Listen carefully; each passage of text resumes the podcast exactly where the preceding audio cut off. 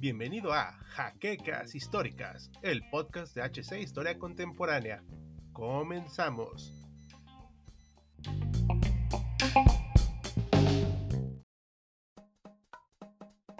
Hola a todos historiadores, somos Hal Jordan y Lander trayéndoles otro clip de pixeles históricos. En esta ocasión hablaremos de un juego de gran historia, muy querido por los fans y sobre todo, que fue un parteaguas para la industria, Super Mario 64. Acompáñanos en este video y no olvides darle manita arriba y seguirnos en nuestras redes sociales. El año de 1996 fue importante para la humanidad. La orca Keiko fue extraída de Reino Aventura en México para llevársela a Estados Unidos y buscar darle libertad. Los Ramones se separaron tras dos décadas de carrera. También fue el último campeonato de los Vaqueros de Dallas. Bill Clinton se religió para un segundo periodo presidencial y se celebraron los Juegos Olímpicos de Atlanta, los cuales marcaron el centenario de estos en su formato moderno. Sin duda, este año fue de grandes movimientos en el mundo, el cual aún estaba sanándose de la brutal guerra en Yugoslavia y de los conflictos en África. De igual manera, se había dejado atrás en su mayor parte la crisis del error de diciembre de 1994 en México, que provocó un serio daño a la economía. Es en todo este contexto que salió a la luz la tercera consola casera de Nintendo. Primero, fue conocida como Ultra 64, para posteriormente ser renombrada como Nintendo 64. Este dispositivo fue el último de su generación en ser lanzado, teniendo un mejor procesador y gráficas respecto a sus competidoras Saturn y PlayStation. Aunque su gran problema fue que siguió utilizando cartuchos, lo que la hizo palidecer en ventas frente a la máquina de Sony gracias a lo limitado de su almacenamiento. No obstante todo esto, la gente esperaba muy expectante a la N64, y uno de los juegos que más prometía en ese momento era Super Mario 64, la primera aventura tridimensional del simpático plomero. Pero, ¿cómo fue su desarrollo? Acompáñanos para conocer su historia. Shigeru Miyamoto, el padre de Mario y una de las figuras más importantes de Nintendo, concibió la idea de crear un juego tridimensional de este personaje desde principios de los 90 al encontrarse desarrollando Star Fox, el shooter que mostró que el Super NES podía crear polígonos mediante el chip FX. Aunque siguió contemplando la idea para esa consola, las limitantes tecnológicas y del control de ese tiempo le hicieron pasar su proyecto al Ultra 64. Uno de sus primeros objetivos fue lograr que se diera una movilidad atlética e intuitiva al personaje en un ambiente tridimensional, presionando al grupo de desarrolladores para lograr tantos movimientos como fuera posible para el plomero regordete. Logrado eso, se buscó darle al jugador la necesidad de explorar el ambiente y de paso divertirse en ello. Por eso, el diseño de escenarios fue tan importante, porque incita al jugador a que siga buscando, pues al haber múltiples estrellas que encontrar en un mismo escenario, puedes adelantar algunas respecto a las que estabas buscando originalmente. El ambiente es totalmente en tres dimensiones como hemos mencionado anteriormente, el cual fue requerido específicamente por Miyamoto, porque quería buscar las capacidades técnicas tanto del Nintendo 64 como de su reciente creación. Para esto, se creó un mundo de donde partir a los diferentes niveles que fue el castillo de Peach.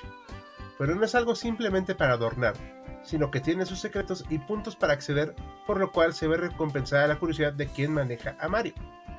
De aquí al equipo creativo se le ocurrió poner pinturas para que los jugadores pudieran entrar en los diferentes mundos, que fueron la presentación del universo Mario en tres dimensiones, provocando con ello una gran recepción entre los fanáticos y que algunos juegos siguen usando al día de hoy para acceder a zonas secretas.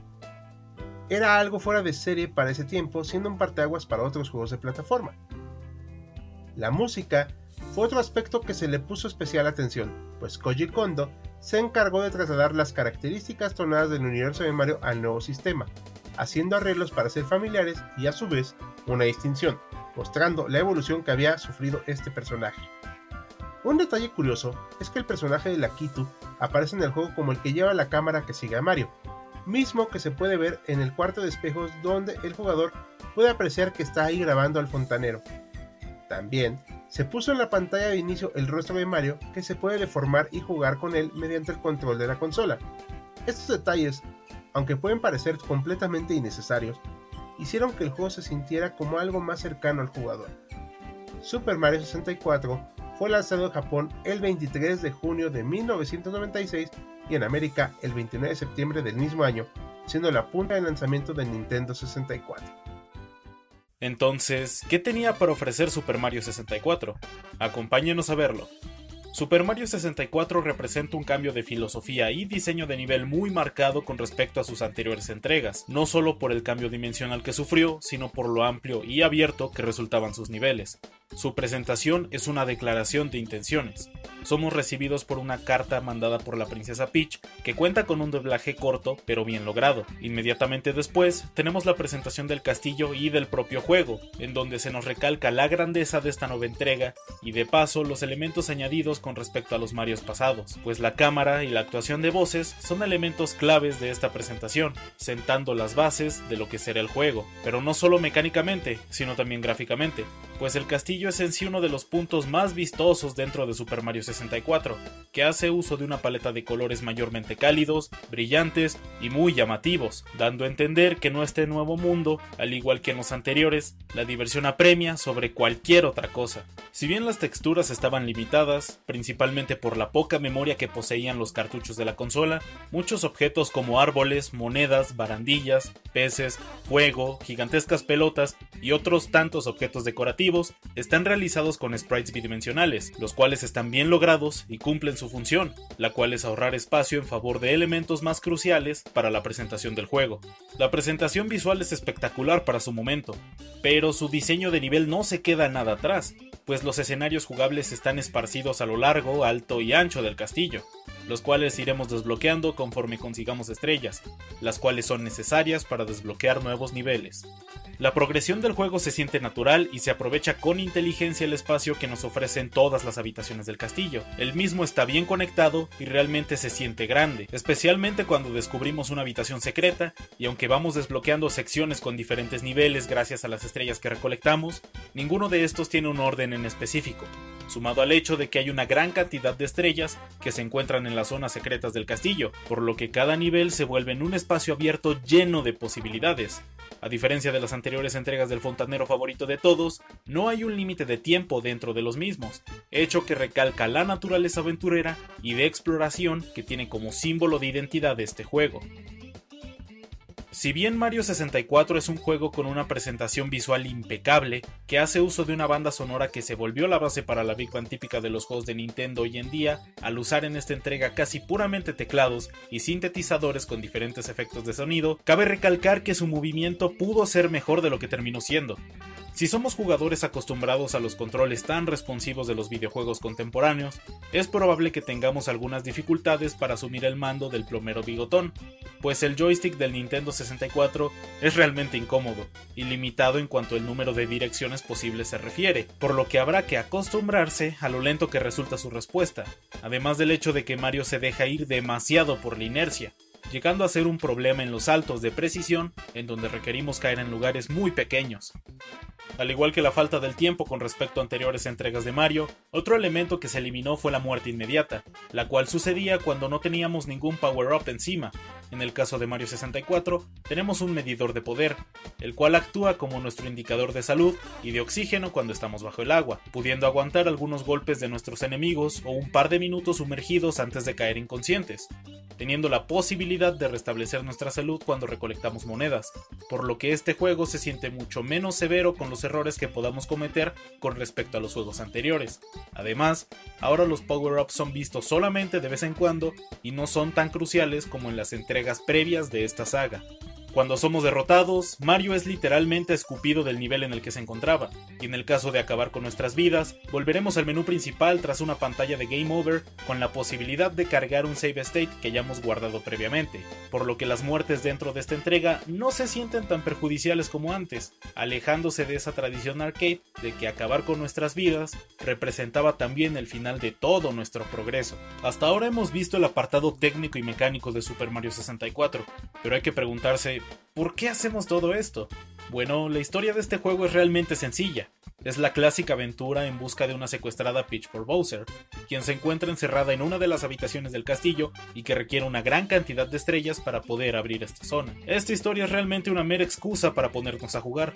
La presentación de la misma es de apenas los primeros minutos del juego y realmente es una buena decisión, pues Super Mario 64 es un gigantesco patio de juegos con muchos conceptos llamativos. Poder volar libremente en algunos niveles, explorar las ruinas de un navío hundido o surfear con un caparazón de tortuga por un desierto son sin duda más interesantes que una historia de aventura tan tradicional y conocida como lo es un caballero en busca de su doncella. Super Mario 64 es sin duda alguna uno de los mejores títulos en el amplio catálogo del popular Nintendo 64, una adquisición obligatoria para cualquier coleccionista y que por su contexto histórico y todas las innovaciones que trajo al mundo del videojuego debería ser una de esas obras que debes probar al menos una vez en la vida, pues los juegos de plataformas, exploración y aventura más recientes tienen al menos una cosa que esta emblemática entrega del plomero italiano puso sobre la mesa por primera vez en un ya lejano 1996.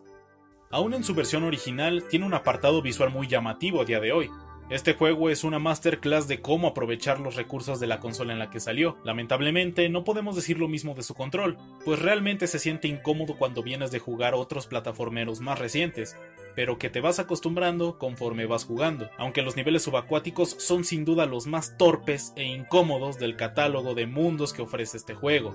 Sumado a esto, la cámara llega a ser el punto más molesto de los controles, pues aunque podemos girarla con cierta libertad, en los escenarios más pequeños y submarinos es muy molesta, por lo que batallaremos constantemente para acomodarla. Estos dos apartados son los que se le notan más envejecidos al juego, pero que no vuelven a Super Mario 64 injugable, ni mucho menos. Debemos recordar que aún no estaba estandarizado el usar un joystick para el manejo de la cámara, por lo que los botones C realmente hicieron lo que pudieron en una época muy experimental en los juegos tridimensionales. Actualmente, Super Mario 64 está en el Museo Smithsoniano de Arte, en la sección de arte de los videojuegos. Fue el juego más vendido del sistema, con 11 millones de unidades, por lo que virtualmente una de cada tres consolas tiene un Mario 64, y la verdad no es para menos, pues fue de vital importancia en ese entonces y lo sigue siendo ahora. A día de hoy, podemos conseguirlo en la polémica colección Super Mario 3D All Stars para la Nintendo Switch, además de que también vio la aparición en el Nintendo DS, la cual es muy mala, por cierto. Digitalmente también vio la luz en la consola virtual del Wii y del Wii U. Además de todas estas opciones, la emulación del Nintendo 64 es realmente sencilla de realizar, por lo que casi cualquier celular y computadora del mercado puede realizar esto sin problemas. Tú decides cómo jugar, aunque la cosa no acaba aquí, pues el cariño de los jugadores hacia este título es tanto que ha llevado a realizar proyectos ambiciosos como Super Mario 64 HD, un mod para computadoras que trae toda la belleza de los gráficos más recientes a este clásico de la industria. Por todo esto, Mario 64 es un videojuego que sigue siendo tan vigente a día de hoy como lo fue en 1996, por lo que en HC Historia Contemporánea no podemos dejar de recomendarlo. Eso sí, ten paciencia con los controles, más temprano que tarde te acostumbrarás. Si te ha gustado este análisis con una pizca histórica, te pedimos que le des like a este video, te suscribas al canal y lo compartas con tus conocidos y en tus redes sociales para que más gente pueda conocer nuestro trabajo. Nosotros somos Deus Landa y Hal Jordan despidiéndonos, y ya nos veremos en una próxima ocasión.